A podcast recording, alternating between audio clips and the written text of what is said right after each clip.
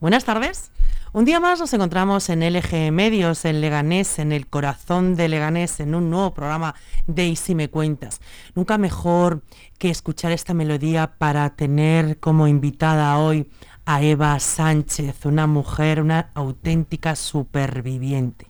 Cuéntame cómo te ha ido, si has conocido la felicidad. Buenas tardes. Buenas tardes, Eva, ¿cómo estás? Eh, estoy bien, ahora estoy bien.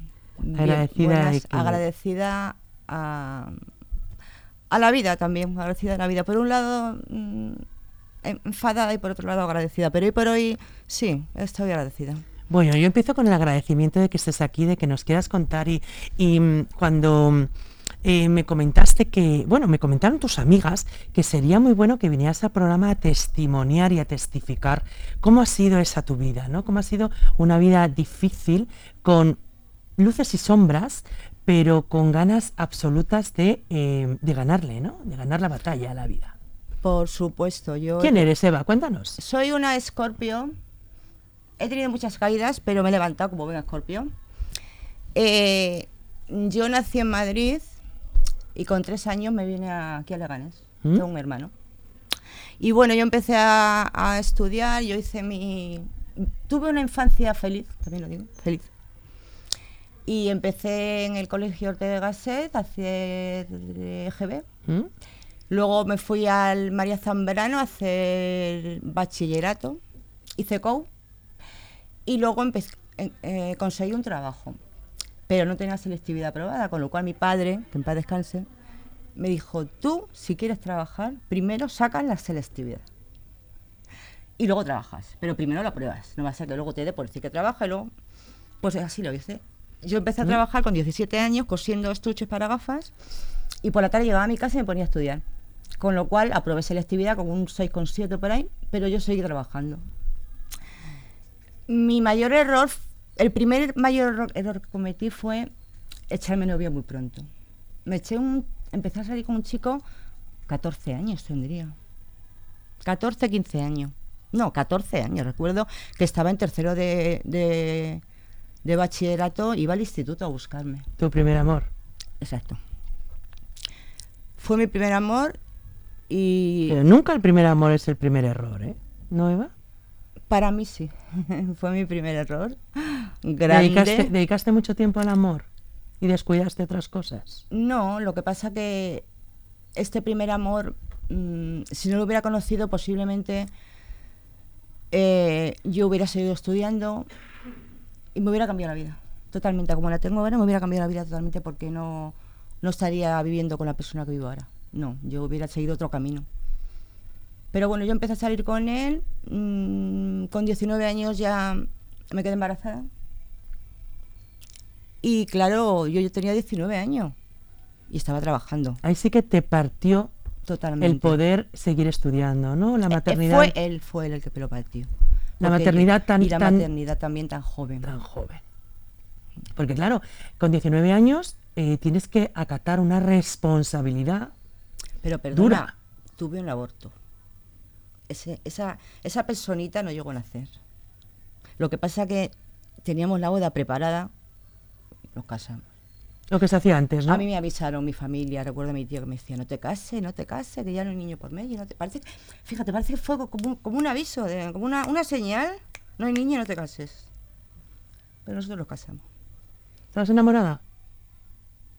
Sí, estaba enamorada, sí. ¿Ilusionada?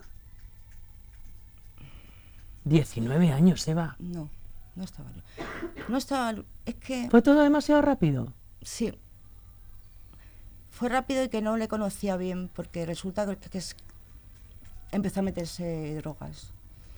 Con lo cual la- empezaron a cambiar las cosas. Yo me quedé embarazada con 21 años, pero esto fue queriendo. Pero ya estabas casada. Ya, Ya estaba- ya oficialmente, estaba oficialmente ya se casada. podía, ¿no? Sí. Claro. Y nació Rubén. No voy a decir nombres, pero bueno, he dicho el primero. ¿Nació el primero de tus hijos? Nació el primero, nació con problemas porque estuve mucho tiempo de parto y yo no, en el momento de que me llevaron a paritorio yo no dilataba, en el momento que me llevaron ya no tenía fuerza y hubo un momento en que no se le oxigenó bien el cerebro, con lo cual cuando nació la criatura, a los cuatro meses empezó con una serie de convulsiones muy raras y le diagnosticaron un síndrome de West, una enfermedad Difícil. vegetativa, nos dijeron. ¿Cómo está? Pues actualmente tiene 33 años, tiene epilepsia y tiene un 46% de discapacidad intelectual. ¿Pero es autónomo? Totalmente ¿Se vale por sí mismo? Se vale por sí mismo. ¿Vive solo? No vive conmigo. Vive contigo. Lo que pasa que no trabaja. Él hace muchos cursos, está trabajando, ahora mismo no trabaja, pero está haciendo sus cursos. Es un chaval muy bueno, es muy bueno, tiene buen corazón, pero tiene el problema ese. Luego, pues bueno, él, como, él, como he dicho antes, es muy autónomo y él se, se vale por sí solo. ¿La discapacidad tú sabes que es una capacidad diferente? Totalmente, muy diferente. Rubén es diferente a, a todos. ¿Pasa ese momento? ¿Cómo, ¿Cómo lo afrontas a nivel personal, a nivel No, de no, pareja? no lo quería creer. No lo, no lo aceptaba. Yo no quería aceptar que mi hijo tenía discapacidad. ¿Porque te parecía que era una cosa mala? Porque no sabía cómo lo iba a afrontar. Más que nada por, por su padre. Porque yo tuve violencia de género durante ocho años. Mm, violencia de género. ¿Denunciaste? No. Eh, y ya decidí, él tenía problemas con las drogas. Yo le llevé a psicólogos privados y yo llamaba por teléfono y me decía, si es que ya viene, es que ya viene puesto, o sea, es que no- no- ya, ya viene... ¿De qué vivíais? Pues muchas veces mi madre me ha echado una mano en muchas de las hipotecas del piso, que yo entonces vivía en Fuenlabrada. Y vivía en un octavo, y mi madre me ha echado una mano tremenda. Mi madre que en paz descanse. Y bueno, él empezó ya con las con la violencia de género y hubo un momento que el niño tenía cinco años y ya empecé a ver al niño dando puñetazos en las puertas, tirando todo al suelo. Estaba imitando a su padre. Un comportamiento agresivo. Totalmente. ¿Te separas? Incluso estando embarazada me llegó a dar también, estando con un tripón ya grandecito. Una noche yo le, le vi, le pillé y esa noche creía que me tiraba por el balcón, que vivía en un octavo. Entonces me bajé al parque a las doce y media de la noche. Estuve un rato sola en el parque. Subí y llamé a mi padre. Y le dije, papá, pasa esto. Dice, mira, cógete a Rubén. Se le coges y le coge dos pantalones, dos camisetas que ahora mismo voy a por ti. Se presentaron allí mi padre y mi hermano. Nunca se me olvidará esa ¿Les escena. contaste la verdad? Toda la verdad, Fuiste valiente. toda la verdad. Y me fui a su casa, aquí a Leganes. Me vine aquí a vivir con ellos otra vez. Él- yo seguía trabajando en Fuenlabrada, en un taller allí. Y ¿Abandonas a tu marido?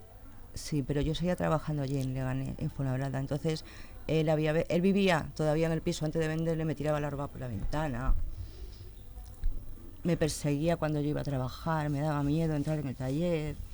En fin, ahí sí que le denuncié. Ahí le denuncié porque me daba miedo, realmente me daba miedo. Y me fui, eso, me fui con mis padres y ya empecé pues una vida totalmente... Vendimos el piso, mal vendimos el piso, porque el piso ese le teníamos que vender, sí o sí. La mitad para él la mitad para mí. Tú por tuyo, yo por el mío.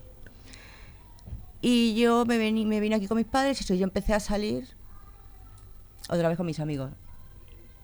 Y entonces en mis amigos había uno que era soltero todavía. Entonces empeza- empezamos a hacer muy buenas ligas, ¿no? ¿Cómo a estabas tú emocionalmente? Muy bien. ¿Preparada como para, como para Sí. eh, buscar otra vez el amor? No, buscar el amor no. Yo estaba... ¿O un hombre Que, donde que me cuidaran. un hombre donde llorar? Y uno, un hombre, que me ¿no? cuidaran. Sí. De hecho, él se enamoró de mí antes que yo de él. ¿Sabes? Él te conocía de toda la vida, Éramos, éramos amigos. Pandilla. Pandilla. pandilla. Él sabía de tu vida, Totalmente. aceptó Conocía mucho al hijo, al niño. Me quería mucho al niño. y aceptó la vida que Totalmente. tú habías llevado. Totalmente. Lo sabía todo. Todo. Porque ya te digo, éramos amigos, éramos, pues, o- a- tengo amigos que se hicieron pareja, otra pareja, o sea, nos fuimos haciendo pareja uno del otro. así. Y yo con él terminé mal, terminé mal porque yo a veces se iba, se iba con el coche y digo, ojalá te... Ya, yo le da, me, me daba mucho miedo, me quitaba el dinero, bueno, en fin, todo eso. Y Pero- bueno, eso todavía se queda aquí, se queda aquí. Y luego pues ya... Este, ¿No quieres olvidar? ¿Eh? ¿No quieres olvidar ese capítulo? Es que le tengo metido, pero es por, por- porque tengo miedo. Yo sigo teniendo miedo. Yo hace un montón de años, pero un montón que no lo veo. Yo a lo mejor si le veo por la acera de enfrente, yo me cambio y por el de cera. Después de, tengo ahora mismo 54, tenía 28 cuando me separé. Y yo hoy por hoy me cambio de cera todavía porque me, sigue dando miedo. De hecho, discuto con mi pareja ahora y yo siempre tiendo a irme para atrás. Siempre, siempre. O sea, a mí eso no se me ha quitado. Bueno, empecé a salir con él. A mí me gustó, era una persona que me hacía mucho reír. Y nos fuimos a vivir juntos, los tres, a un piso alquilado. Y bueno, iba bien la cosa. Y nos compramos un piso en Zarzalmar. Entonces allí, pues, es- eh, éramos felices los tres, sí. ¿Nunca has trabajado fuera de casa? Sí. He estado trabajando. en- ¿Trabajaste al muchos principio? sitios. Trabajé al principio Y se- y y, seguías luego seguía trabajando. en muchos otros sitios, cosiendo, pues yo soy maquinista, industria, de coser Mm. cosas grandes, cosas pequeñas y todo eso. ¿Y, empiezas una nueva vida con empiezo este con él, señor? Sí, con este señor, que era muy bromista. Mm, sí. ¿Era lo que más te gustaba? A mí ¿Sentido me del humor? sí, el sentido del humor fue lo que me hizo eh, ¿Reíste más con él o Sí, lloraste más sí, con él? Sí, ¿Qué prevalecía? ¿El llanto o la risa? El- el- la risa. Pero entonces la risa. Ahora últimamente ha sido muchas, mucho llanto también. Entonces, bueno, yo... eh, ¿Tienes hijos con él? Sí. Allí en Zazacmana me quedé embarazada y me quedé embarazada de mellizos. Y vería por su descendencia, pues yo no tenía antecedentes de mellizos. Y me nacen los do- dos niños, maravillosos los dos. Actualmente tienen 24. Solo dos muy majos, mellizos, son muy, muy diferentes. Y yo me hicieron una cesárea y a mí me tenían que... Firmé un papel aquí en, en el hospital para que me llegaran las trompas. Y entonces, pues no, se conoce que se olvidó el papel o se traspapeló, pero a mí me sacaron las criaturas y no me llegaron las trompas. ¿No te dio miedo al tener el primer hijo con discapacidad que No, volvieras a repetirlo? Ninguno, no. ¿Era vida nueva? Totalmente. No, porque ese hijo con discapacidad nació con discapacidad porque yo el parto no fue bueno. Ni ¿Una el negligencia? embarazo. Ni el embarazo tampoco. El embarazo me pasé embarazo llorando y con golpes. No fue un embarazo. Tampoco fue buen parto. Pero yo, los mellizos, mm, yo ahora mismo, si me dan a elegir entre un embarazo gemelar y un embarazo de uno, es maravilloso un embarazo gemelar. Es alucinante. Y eso, lo firmé para que me hicieran ligaduras, no me la hicieron. Y, con labios secos. Y te quedas embarazada otra vez. Claro, dos años y medio después empiezo a notar, bueno, no, empecé a sentir el café que me daba como asquito. Se lo digo a mi marido y dice, anda, hombre, me voy a hacerme la ligadura. O sea, que has la- estado envuelta en hombres. Totalmente. Totalmente. Y me quedé embarazada de, de Raúl. Nació Raúl. Bueno, no iba a decir nombres, otra vez que me sale, me sale de golpe los nombres de ellos. Eh, y en el 2000 todo iba bien. Y en el 2016, en abril, muere mi padre el día 3 y mi madre el 25. Del mismo mes. Eso fue tremendo. Te quedas desamparada. totalmente. Me- yo me sentía como si, como si no perteneciera a nadie. Me encontraba sola, o sea, me encontraba como flotando, ¿sabes? Como si yo no, no- no fuera de nadie. Y mueren los dos el mismo mes, en abril. Mi padre el 3 y mi madre el 25 de abril. ¿Enfermos? Mi padre no, mi padre fue de un infarto fulminante. Mi madre tenía cáncer en los ovarios. ¿Murieron por amor? ¿No supo estar uno sin el otro? No lo sé. No, yo creo que no, no, yo creo que sí. Mi padre estaba muy harto, mi padre estaba creía que no podía con la enfermedad de mi madre. Y luego en ¿Cómo enero- vives tú esta enfermedad? La de mi madre, muy mal. Muy mal, porque fue encima. Era una de estas señoras que no iba nunca al ginecólogo. ¿Qué pasó? Que cuando le pasó ya tenía metástasis. Tenemos que ir todos los años al ginecólogo. Si se lo hubieran detectado, pues le hubieran quitado los ovarios y ya está. Es que cuentas con una violencia, de presuntamente, una violencia de género, un hijo con discapacidad, la muerte de unos padres en el mismo mes, Y luego en el nacimiento de dos mellizos y al año siguiente o a los dos años el nacimiento de tu cuarto hijo. En un corchete de tiempo muy pequeño. ¿Cómo te vas recuperando para tener tanta De todas formas, el pequeño nació antes de morirse mis padres. Nació antes. Murieron mis padres. En el 2016 tenía Raúl, tenía como... Tenía 12 años. Es lo peor que te ha pasado. 11 o 12 años. La muerte de tus padres. De esta manera, ¿es lo peor que te ha pasado? No, lo que pasa... No, es que no, no es lo peor. Lo que pasa que es que no, no me supe... No supe vivir el, ¿El duelo? el duelo, no supe terminar un duelo y empezar otro. O no sabía si unir los dos duelos. No, no, es que los dos duelos eran uno, claro. Mm, es que no te diste cuenta de la primera muerte cuando tenía la segunda. Exacto. Claro. exacto. ¿Nunca preguntaste que por qué a ti? ¿Por qué me pasa esto? Es que luego lo peor de todo es ¿O que para luego, qué me pasa esto, no? en febrero del 2017 le diagnostican a- al pequeño un melanoma con 11 años. No, no doy crédito, ¿eh? Es que no doy crédito, Eva. Un melanoma ¿Está bien? con metástasis en el cuello. ¿Está bien? Sí. Hace 11 años. Hoy por hoy, gracias a Dios, está bien. Es un niño muy fuerte. Eh, le han operado hoy. Porque se ¿Cómo le- está?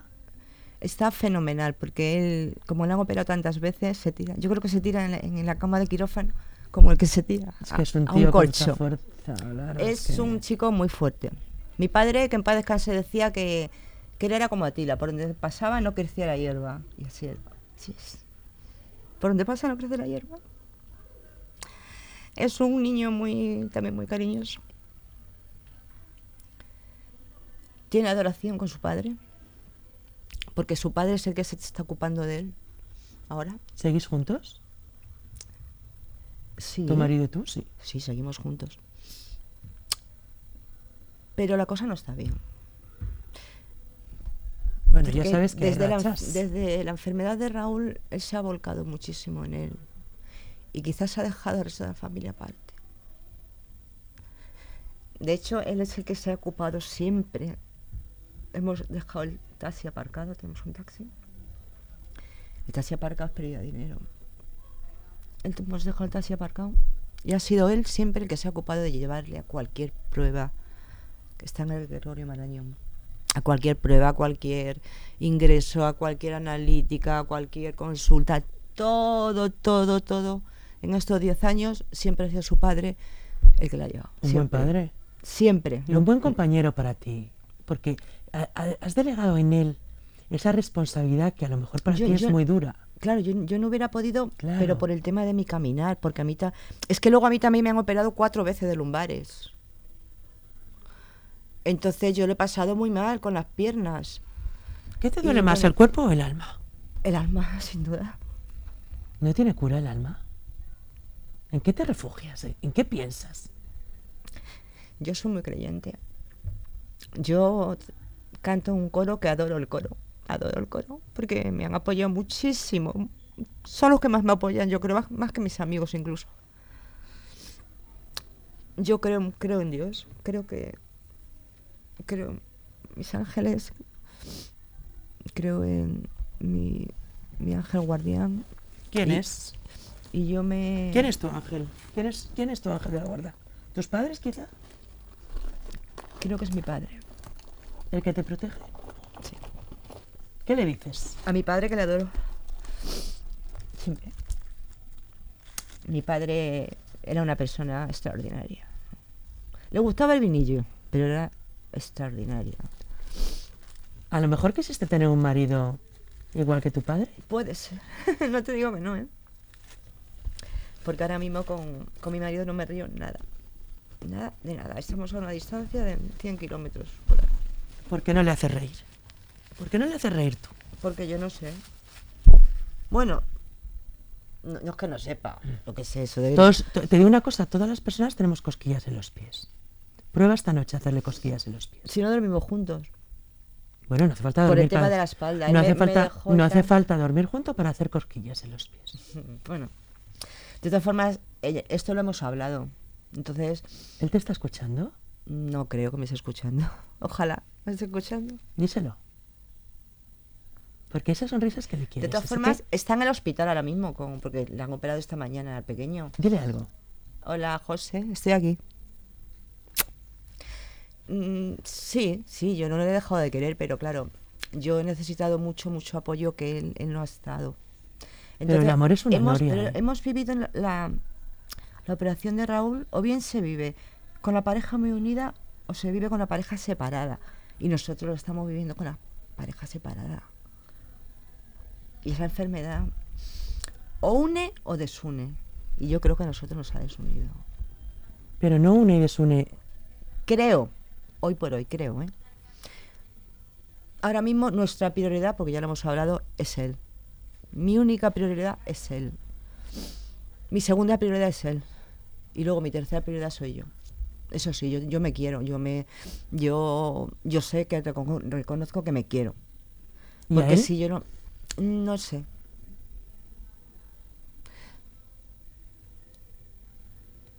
No ¿Y un fin de juntos? Eh, no, no creo que funcionara. Hoy por hoy no funciona. Es que no hay... Yo no estoy enamorada de él. Es que el enamoramiento es un estado. Lle- llevamos Muy- vein- 25 muy años pasajero. juntos. Después de, después de la pasión, el amor, el hacerte reír, que es lo que te enamoró, eh, pasamos a una relación más light, pero más estable, más Ahora fuerte, mismo ¿no?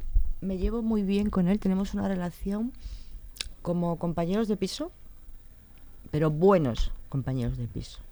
¿Vale?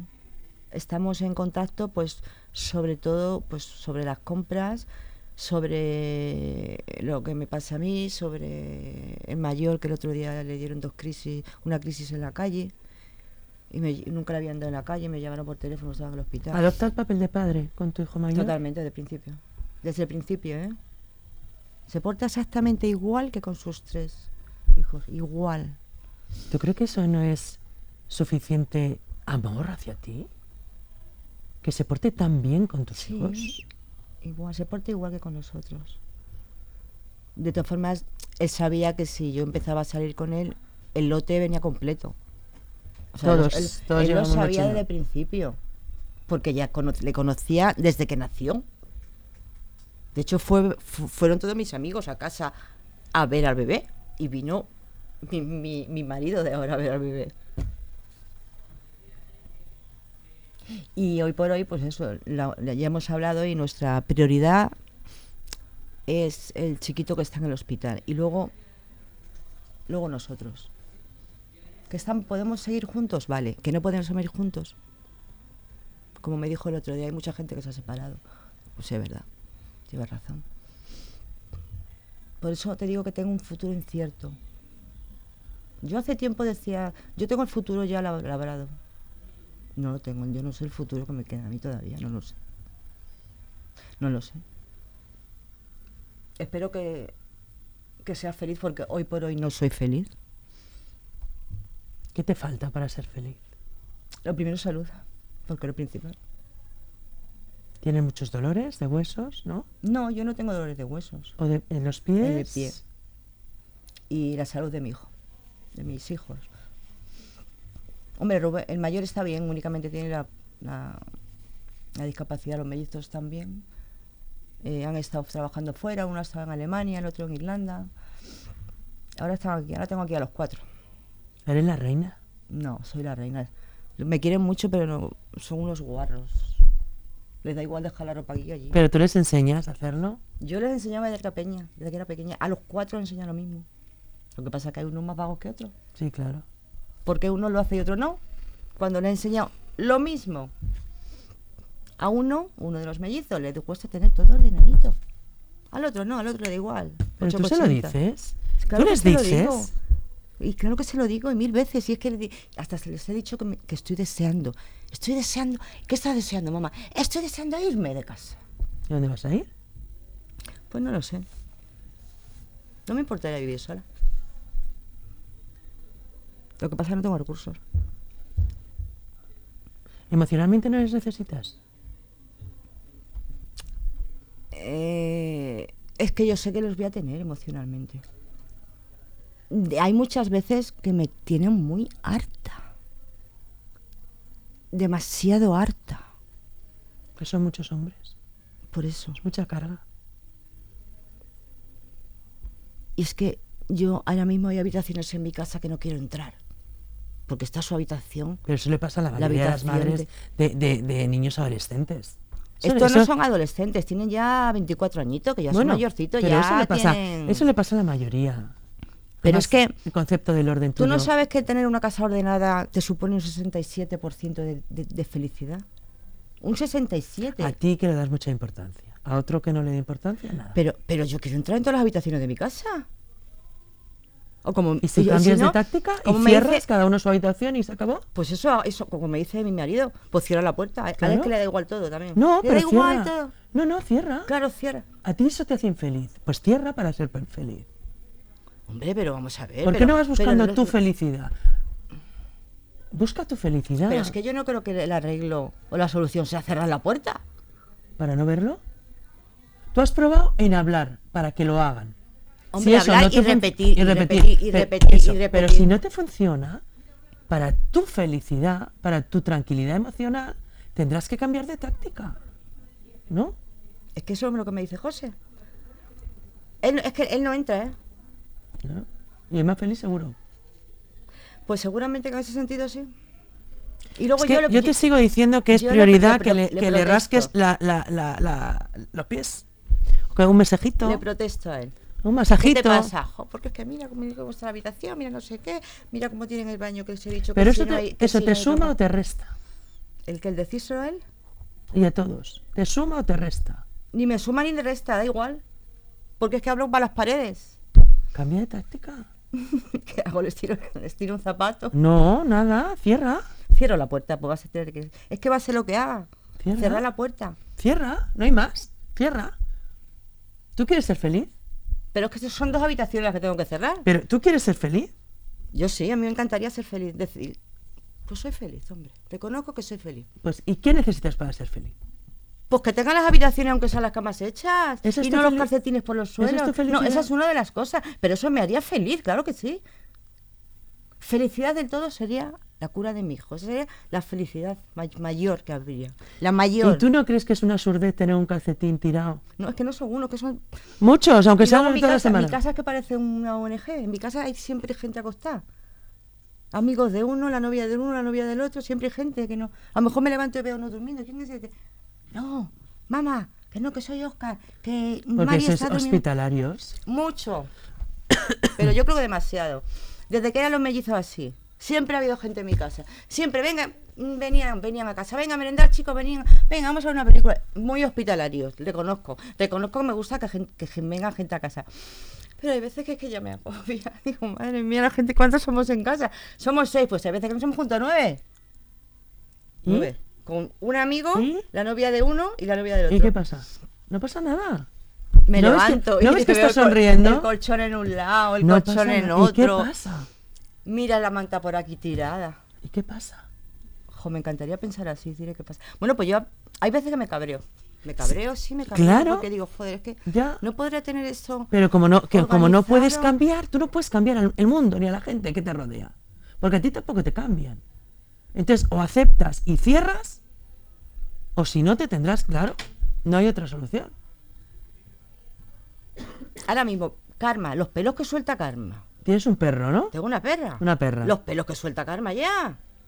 Pues yo lo primero que hago cuando me levanto es coger el cepillo y barrer el salón. Pero la habitación de dentro del juego, la que está siempre hasta arriba de todo, ahí tiene que haber algún día, algún día hay hasta champiñones y todo debajo de, la- de las mesas. Porque no valen si no se lo digo 30 veces. O les pongo el cepillo allí. Pongo el cepillo cogedor. Chico, barrer eso, por favor, pero retira las mesas. Así lo tengo que estar diciendo muchas veces. O recoger la ropa y su, o voy al día siguiente ¿No les invitas a que, a la, que se independicen? encima, encima de la cama, se lo he dicho ya. ¿No les invitas a que se independicen? Sí, se lo he dicho. ¿Y? ¿Y No qué te dicen? No quieren, Pues están contigo en la gloria bendita. No se puede ser tan buena. Si no, no se van. no quieren. Y tienen novia dos, pero no quieren. Bueno, ¿cómo te has sentido? ¿Ahora? Muy bien. ¿Has visto? Yo estoy muy bien. He estado buscando trabajo también. Y soy voluntaria también de la Cruz Roja. ¿Trabajarías ahora? Eh, no puedo, porque me estoy a la espera de que me operen del pie. Si no, antes de saber lo del pie estuve buscando trabajo y me hicieron cuatro o cinco entrevistas y no me llamó nadie. Pero bueno, se- Bueno. dejé de buscar porque mm, esto tiene que, lo del pie tiene que desaparecer. Si no, no puedo andar. La prioridad ahora mismo son- es la salud. La de la que, del niño que está en el hospital y la mía. La salud lo primero, ante todo. Te lo garantizo. Bueno, pues has reído. No has llorado. Sí, Se te han lágrima- saltado, hombre, se te han saltado un poco las lágrimas. Alguna pero lágrima quiero decir, saltado, sí. si todo esto, como decían tus amigas, Isabel, esas señoras Ah, que conocimos Hay en una, el... hay una persona del coro Puedes decirlo. que ¿eh? la adoro. Pues lo puedes decir. La adoro. ¿Por qué no lo dices? Es como mi, como mi tía abuela. Díselo. Isabel, te quiero Claro. Hay que decir las cosas. Claro. mucho. La quiero mucho. Las veces que te ha dicho que vinieras. Eva, tienes que ir, te tienes que desnudar, tienes que contar. Pues no sé si se me ha, se me ha olvidado algo. Posiblemente algo, porque es que ha sido una vida muy... Pero siempre hay una segunda parte, ¿tú no lo ves? Pues por eso, espero que el destino me tenga preparada una segunda parte en la que te diga, ¿Pero sabes quién es la dueña del destino? yo, yo sé que soy el arquitecto de mi destino. Pues Pero- empieza a construir una casita de paja, una casita de Ya, pero necesito- madera, de ladrillo, de lo que tú quieras. Necesito recursos. Búscalos. Ya, estoy- tengo a la venta una, una casa en el pueblo, a ver si alguien la quiere. Y si alguien me la pues, compra. Bueno, pues Bueno, la es casa de mis padres la, tengo que, la tenemos que vender. Entonces, si la vendemos, pues la mitad para mi hermano, la mitad para mí, ya por ahí podría... Bueno, pero no tú sé. ahora mismo estás solucionada con tu marido. Sí. Nosotros ahora mismo estamos como, como te he dicho antes, como una pareja... Bueno, como compañeros de piso. Así nada más. Dale una segunda oportunidad. Es que no me sale. El que no te sale. Pero ni él tampoco. ¿Cuánto fue? ¿Pero tú lo has Ah, probado? Hace dos semanas le dije, dame un abrazo. Dice, es que no me sale. ¿Y tú por qué no se le das? Porque yo se lo doy y para que no me responda, prefiero no dárselo. No, no, no, pero tú te estás anticipando. Tú no, No, sabes no, lo que va a hacer. Mm, Sí, Bueno, pues es que a lo mejor en ese momento, pero a lo mejor mm, cinco días después, no. ¿por qué no te arrancas? No, Marisol, porque sé que voy a recibir una negativa. Pero porque tú estás negativa. No, porque le conozco. Llevo 25 años con él ya. Y le conozco. Y sé que ahora mismo únicamente, únicamente le importa Raúl. Nada más que él. Nada más. O sea, yo apostaría. Nada más que le importa. A mí también, es mi prioridad. Pero también soy yo mi prioridad. Yo me quiero cuidar. Yo quiero estar bien, san- quiero estar sana. Porque ahora tengo 54 años. Soy muy joven. ¿Tú no necesitas su abrazo? Yo sí, pero un abrazo fuerte. Dáselo. Dáselo. ¿Por qué esperamos que lo- el otro nos lo dé? Pero si se lo pedí yo. Que no, no hay que pedirlo, hay que dar. Eva, hay que dar. Bueno, de todas formas, él ahora va a estar en el hospital hasta que Raúl, hasta que le den el alta. Pues cuando vengan a casa, El taxi está aparcado en el, el taxi. mismo abrazo que le vas a dar a tu hijo, si tú quieres, dáselo. No importa la respuesta. Sí, sí, importa la respuesta. ¿Cómo no va a No, importar pero la no inmediata, no. Yo, yo me quedaría chafada. Como cuando te hacen, como si me hicieran una cobra o algo de eso. Te dan un beso y te retiras. Pues lo mismo, pues yo me quedaría... Pero es que no sabes lo que va a pasar. Marisol, te he dicho antes que sí, lo sé. Porque ahora mismo está totalmente pendiente. Lo nuestro se tiene que hablar. ¿Cuándo? Después de. Pero se tiene que hablar después de. Yo creo que el amor te ayudaría, Eva, indiscutiblemente. El amor te ayudaría a todas estas cosas que te, que te, que te han pasado. Y yo creo que es que te mereces tanto una buena vida. Y yo creo que no es tan difícil tenerla, Eva. Prueba. Eres una mujer fuerte. Sí. Prueba. No, fuerte no, soy valiente. Bueno, también soy fuerte. Eh, gracias a la meditación, pues yo he meditado. Gracias a la meditación me he levantado muchas veces y ahora me siento fuerte. Sí. Ahora, si hubiera, me, me hubiera pillado esto en otra época de mi vida, hubiera estado todo el día llorando y, y de bajón, con depresión seguro, seguro. Pero hoy por hoy no, pues soy, me considero fuerte. Porque sé que me he caído y me he levantado muchas veces, muchas, muchas. Porque Venga. sí, porque tienes que levantarte. Háblate a ti misma para despedir el programa. Háblate a ti misma. Eh, espero que espero que el universo me tenga guardado un, un futuro merecedor y un futuro que que diga ahora soy feliz hoy por hoy soy feliz con lo que tengo con lo mucho o lo poco que tenga pero hoy por hoy soy feliz Gracias a todos.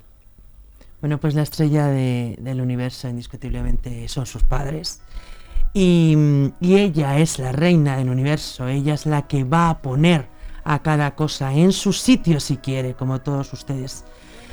Con tantas y tantas veces, ¿verdad? Y tantas y tantas circunstancias que tenemos, que somos nosotros mismos los que debemos eh, mover la ficha, ¿no? Para querer.